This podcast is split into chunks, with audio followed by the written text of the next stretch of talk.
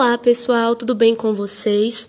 Aqui quem vos fala é Rebeca Lopes, graduando do curso de História da Universidade Estadual Vale do Acaraú, e venho por meio deste quarto e último podcast da série dos podcasts sobre o patrimônio industrial falar para vocês sobre um saber fazer. É, a gente vai ver, vai conhecer uma indústria do interior é, de um distrito é, é, no distrito da cidade de Santana do Acaraú, próximo a Sobral, e na qual esse saber fazer é uma mini indústria, já vem de geração para geração, já com mais de 100 anos de história, e que ela faz a produção né, e que abastece boa parte das cidades ao redor, né, das cidades da região aqui do norte do Ceará. Então, pessoal, se vocês ainda não escutaram os outros três podcasts sobre o patrimônio industrial, o nosso primeiro podcast temos o Patrimônio Industrial está no ar, que é onde eu abordo um pouco da minha pesquisa, orientada pela professora Thelma Bessa Salles, que eu, eu abranjo, né, o patrimônio industrial está no ar.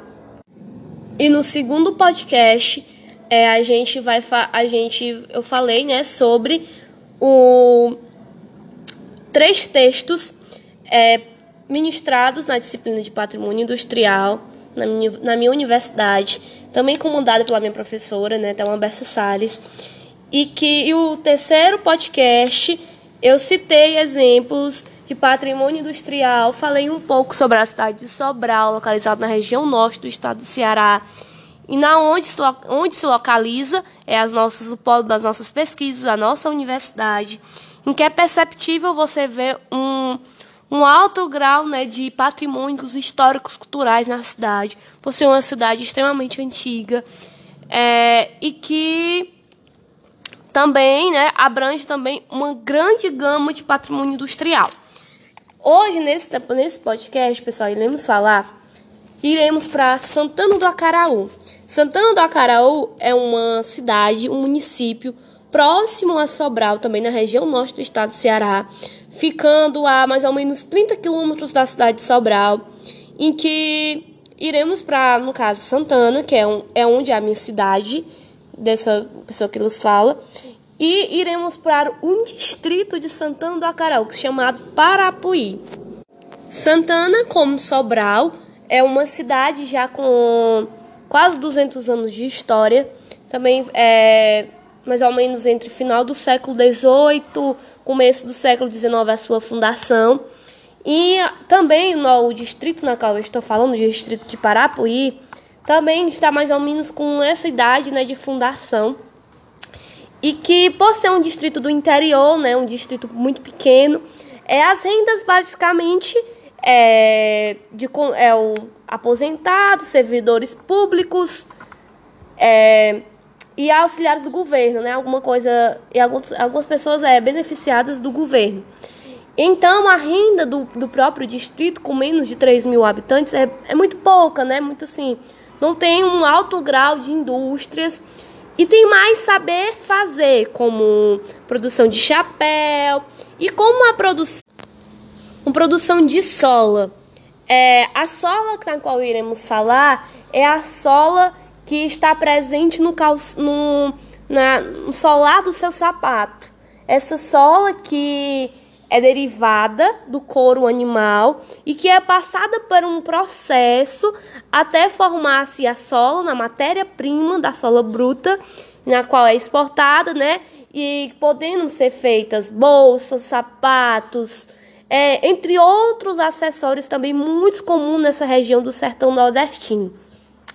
Então, esse saber fazer, essa mini indústria, ela é feita também, ela é feita pela minha família, a família Nunes Pinto, que é um, um saber fazer passado de geração para geração, é, na qual hoje quem ministra é o senhor Olinto Pinto, meu tio. Ele aprendeu né, esse saber fazer com os pais dele que são consecutivamente meus avós, que aprenderam com os bisavós e assim sucessivamente. Ou seja, esse saber fazer está mais do que há quatro, cinco gerações na família e que também é uma fonte de renda, né, para para a família e para o local. que é basicamente, né, eles fazem a produção da sola, que conversando, né, por meio de entrevistas que eu fiz, que foi uma da, das minhas dos meus exemplos que eu usei para na minha na minha pesquisa sobre o patrimônio industrial local, é, eu com uma conversa, né, uma entrevista que eu tive com meu tio, na qual ele me falou como eram os processos, quando eu fui visitar o processo que eles fazem numa casa, uma casa já bem antiga, que passada também pela, pelas gerações da família, que é nesta casa que eles fazem a produção da sola. Ela fica bem nas margens do rio Acaraú e que lá eles possuem, né, uns tanques, uns tanques assim de alvenaria, que na qual eles usam, utilizam para a curtição da sola. Então, um dos primeiros pontos que a gente tem que saber, né, para dessa, dessa sola é que ela vem de origem animal é do couro animal, do couro de gado, de criações como bode, é, ovelhas, cordeiros.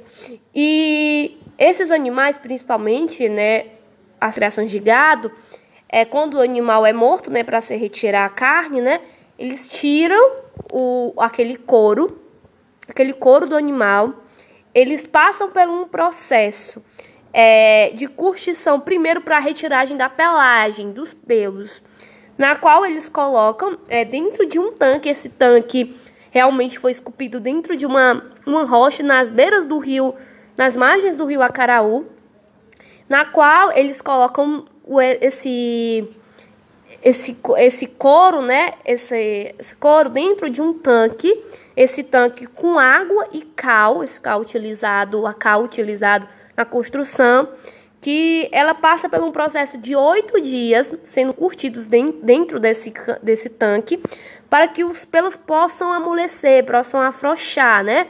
Para ser mais fácil a retiragem dessa pelagem, que após oito dias dessa curtição, né?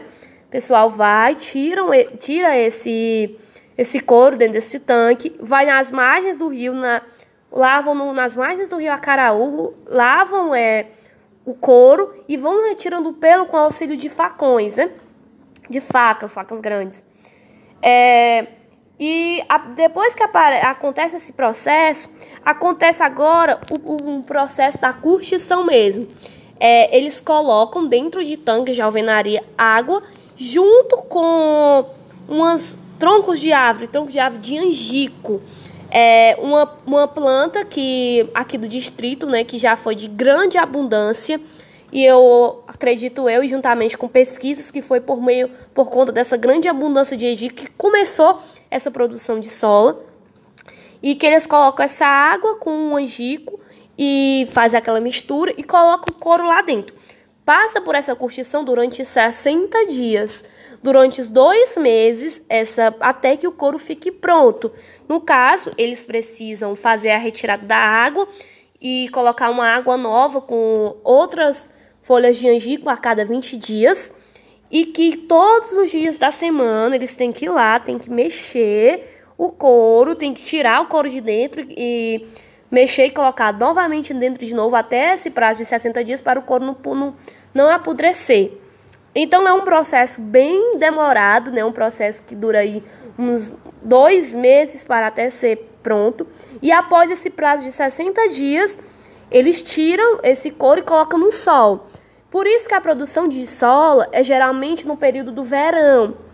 Então a produção de sola cai muito no período do inverno, porque para finalizar esse processo, é a sola precisa passar no mínimo um dia inteiro é no sol para poder secar e poder ficar no ponto exato para poder ser vendida e serem utilizadas como matéria-prima para a fabricação de calçados, bolsas e outros utensílios né, usados aqui no sertão nordestino. Então, é uma produção muito recorrente que, apesar de ser em, em pouca escala, assim, né, por conta de ser ainda dentro de um interior pequeno, mas que mesmo assim ela é exportada para outras cidades da região, cidades como Massapê, como Sobral, como Morrinhos, cidades próximas a Santana e na onde é exportada esta sola, dando sustento para a família, como também abastecendo, né, essas pessoas que utilizam da sola como matéria-prima.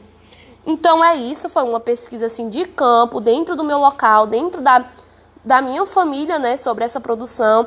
É um patrimônio de um patrimônio industrial, né?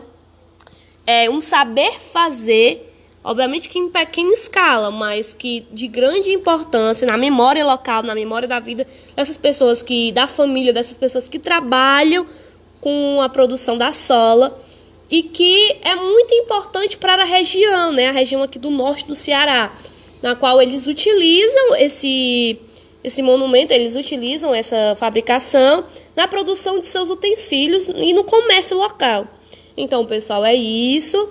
Espero que vocês tenham gostado. Espero ter feito com que vocês se interessassem um pouco mais sobre pesquisar um pouco mais sobre o patrimônio industrial. Pode ser que aí do lado da sua casa tenha um saber fazer, tenha uma, um local que já abrigou uma indústria e que você precisa conhecer, que você precisa mostrar para a população a importância que esse local tem na vida das pessoas. Então é isso, muito obrigada.